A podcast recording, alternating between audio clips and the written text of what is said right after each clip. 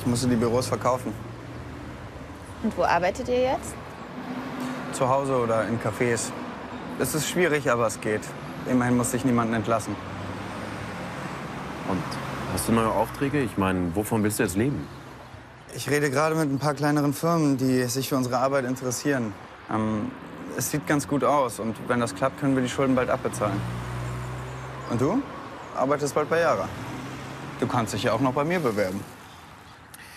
Zuerst mache ich eine Ausbildung, dafür muss ich eine Sprachprüfung machen. Wofür brauchst du denn diese Ausbildung? Wenn du die Sprachprüfung gemacht hast, kannst du doch auch studieren. Aber ich will nicht studieren. Du willst also wirklich lieber Zweirad-Mechatroniker werden. Aber wovon willst du leben? Womit willst du dein Geld verdienen? Mit kaputten Fahrrädern?